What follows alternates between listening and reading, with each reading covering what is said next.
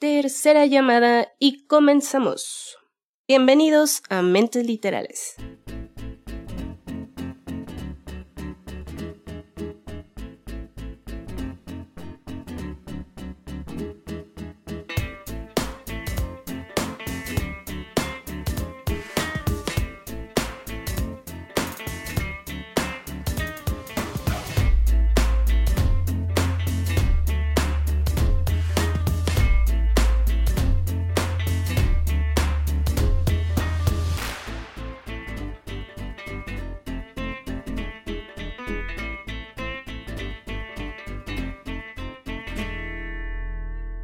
Hola chicos, bienvenidos sean. Gracias por estar de nuevo aquí escuchando esta em, gangosa voz. Parece que es... Parece que voy a contar chistes, ¿no? Em, pero de verdad que es un gusto que estén aquí otra vez de regreso. a todas las personas que han mandado mensajes, que han mandado tweets, que se han comunicado de todas las formas posibles con nosotros para recomendarnos y darnos consejos, darnos felicitaciones, buenos deseos. Muchísimas gracias. Pasando a otro tema, Mentes Literales al servicio de la comunidad les informa que se nos perdió un Mixtega. Si ustedes lo han visto, por favor comunicarse a nuestros sitios oficiales No, caray. El día de hoy tampoco pudo estar con nosotros Mixteguita, pero le mando su beso y muchísimo, muchísimo amor hasta donde esté. Em, pero ya entrando en tema, ya, ya quitando todas estas cosas, déjenme decirles que el día de hoy va a estar corto el episodio, así que no se emocionen.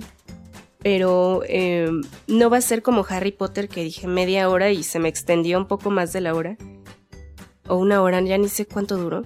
Pero en fin, Las chicas que soñaban con el mar es una historia sencilla, una historia ligera que van a poder disfrutar en poco tiempo y que además les voy a reseñar muy brevemente, ¿verdad? Para no cansarlos con esta voz y también porque ando muy fregada y pues voy a terminar peor.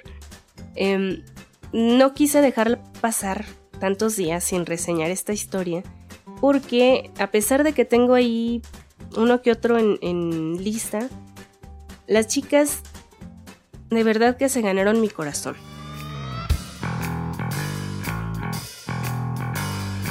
Se volevamo fare questo calendario, il, il fotografo ne che là, mi faria venire quasi quasi una della città. Esatto, come se ci fosse una pianta immaginaria gigantesca. Perfetto, così. Madonna, che bella che sono. Fermo un secondo, così. Così, esatto, adesso così. Chiudi due braccia così, come dire, te no, guarda in su. Fai. No.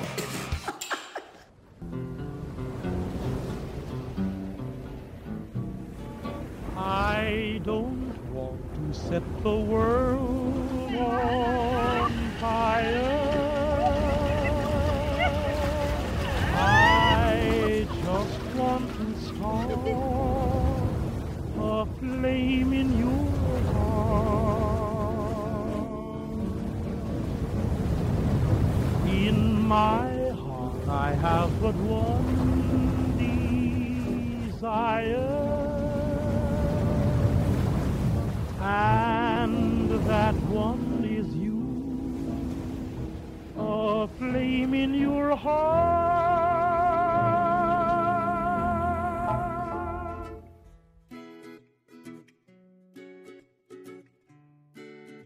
Esta historia nos habla de un grupo de mujeres de edad, de la tercera edad, obviamente, pertenecientes a un club de jubilados de nombre El Rododendro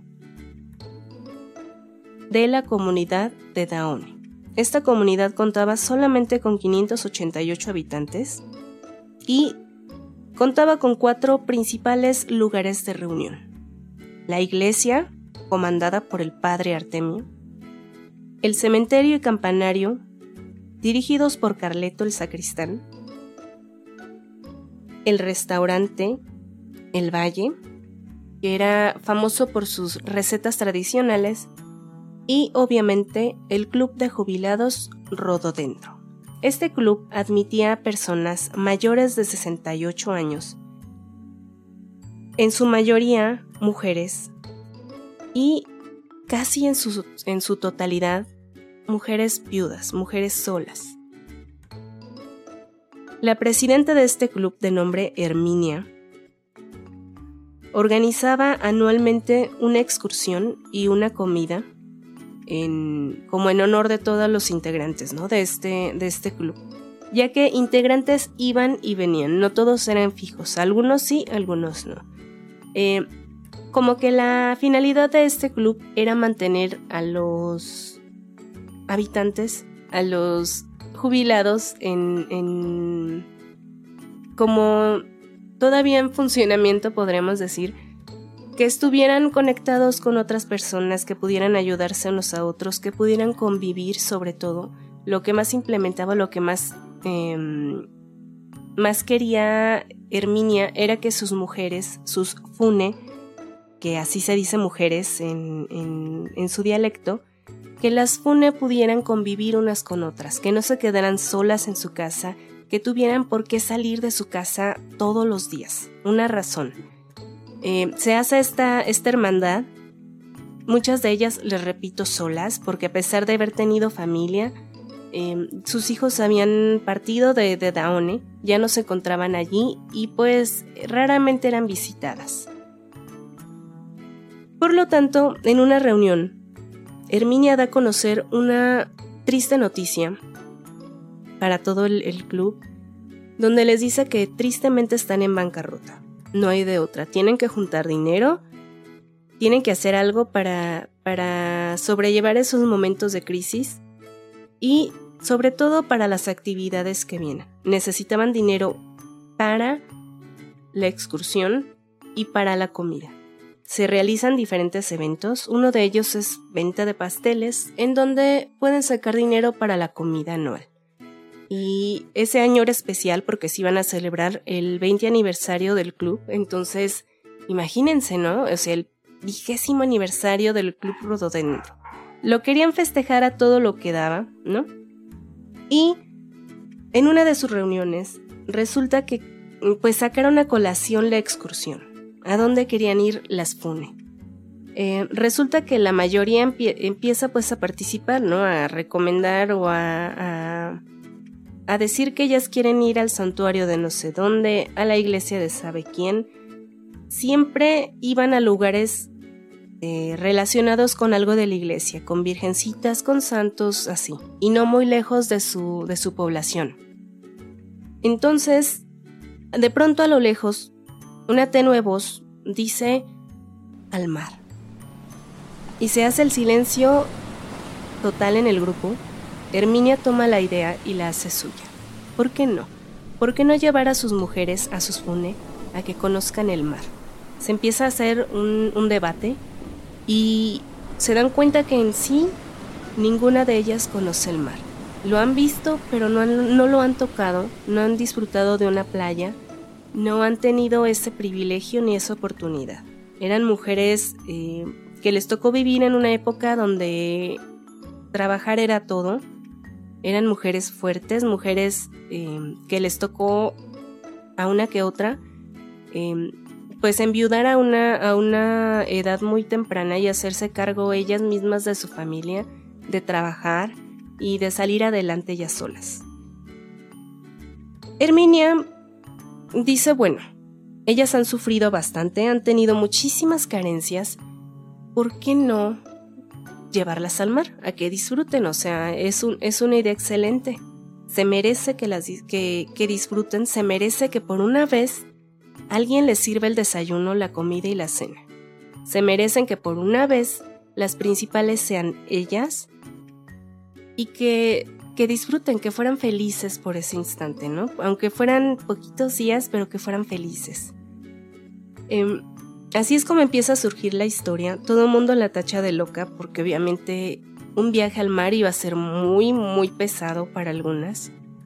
Iba a ser muy costoso para otras. Pero Herminia no se deja, no se deja vencer. O sea, dice, bueno, logramos sacar dinero de los pasteles, podemos hacer otras actividades para juntar dinero e ir al mar. Incluso llevar a enfermeras o a un doctor para que les esté checando a las que iban enfermas. Total que ya tenía todo planificado, ya tenía un presupuesto de cuántas FUNE iban a ir, de cuántos em, días se iban a quedar. Ella quería que tuvieran cubierto desayuno, comida y cena. Quería un hotel que no fuera elegante, pero que tampoco estuviera muy, muy piojis, muy piojo entonces dice, un hotel de tres estrellas, en una playa, todo pagado, somos un grupo de ancianitas. ¿Por qué no? Vamos a luchar por ese sueño. Y así es como surge esta preciosa historia, em, donde Herminia, Yolanda y Armida, que son las tres principales Fune, las tres principales mujeres, empiezan a hacer esta historia realidad. Entonces, Herminia recibe la iluminación en una mañana de un precioso día soleado, en donde decide hacer un calendario de las FUNE para venderlo, porque obviamente ya estaban en, en los últimos meses del año, venderlo y sacar de esta forma fondos para poder realizar su viaje. Todas las FUNE, ahí sí se les cayeron las enaguas, porque muchas decían que estaba loca, que cómo iban a salir ellas en un calendario. O sea, eso se lo dejaban a los bomberos que hacían su calendario anual para recaudar fondos. Ellas no, ellas eran mujeres ya grandes, eran ancianitas, eran señoras mm, de cierta reputación, de, cierta, de cierto prestigio, de algunas de ellas, y como que no se iban a prestar tan fácilmente para las locuras de Herminia. Herminia. Como sea, Herminia busca un fotógrafo muy, muy buena onda que les dice, ok, va, yo quiero cumplirles el sueño, quiero ayudarlas, quiero que conozcan el mar y les voy a hacer las fotos, les voy a hacer el calendario y si se vende, les voy a cobrar. Si no se vende, no voy a cobrar nada. Así es como inicia toda esta historia y eh, me daba mucha risa porque todas ellas tenían diferentes ideas de cómo querían su fotografía.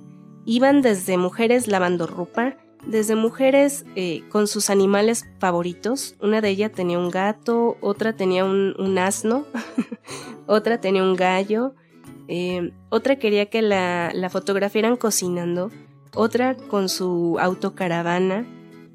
Empiezan a sacar miles de ideas. Massimo empieza a, apuntarlas todas y hacerse como una idea del carácter de cada una de ellas, ¿no?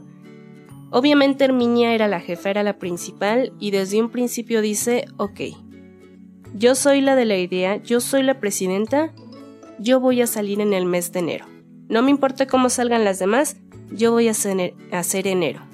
Otra cosa que se estipuló desde un inicio es que no iban a ser 12 fotografías, iban a ser 13 o sea, obviamente las 12 con 12 fune, y la última iban a salir todas ellas en el mar.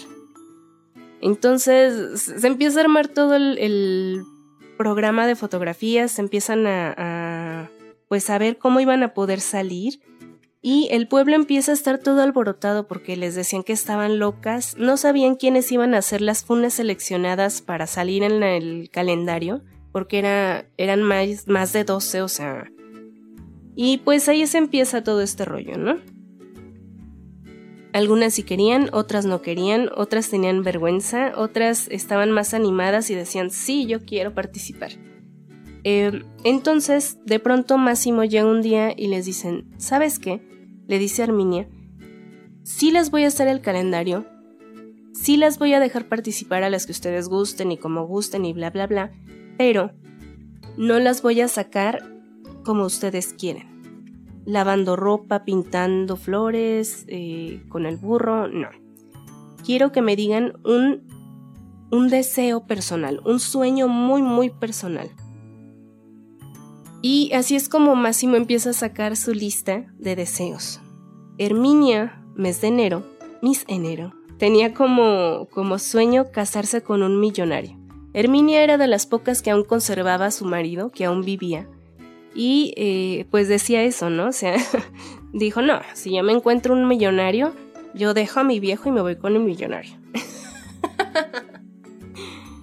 Yolanda, que era el mes de febrero, eh, siempre soñaba con cabalgar en un rancho de Estados Unidos, así tal cual, como vaquerita.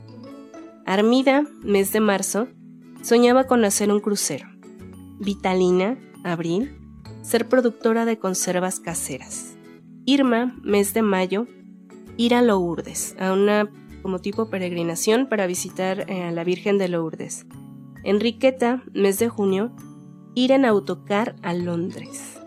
Berta, mes de julio, preparar café, porque era experta preparando café, un café casero. Orsolina, mes de agosto, exponer en el Louvre. En, eh, ella era pintora, ella era la que quería pintar sus flores y todo esto, entonces quería tener una exposición en un museo. Kiara, mes de octubre, bailar en un vals de Viena.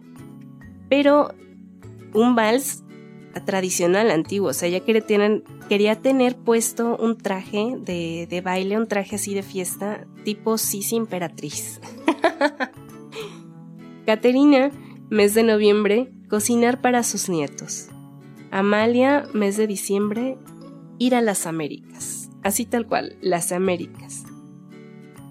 Empiezan así a surgir estos sueños y Máximo empieza a saque y saque fotografías, empieza a prepararlas, pero no se crean que todo fue tan fácil, o sea, todas ellas se enfrentan al pueblo que se vuelve contra estas, estas fune y las empiezan a criticar, se empiezan a burlar de ellas, las empiezan a señalar, una tuvo un accidente y se rompe la nariz, eh, empieza a haber problemas dentro del grupo porque unas sí quieren participar y otras no. Las que quedan fuera del calendario empiezan a tener como cierta clase de envidia.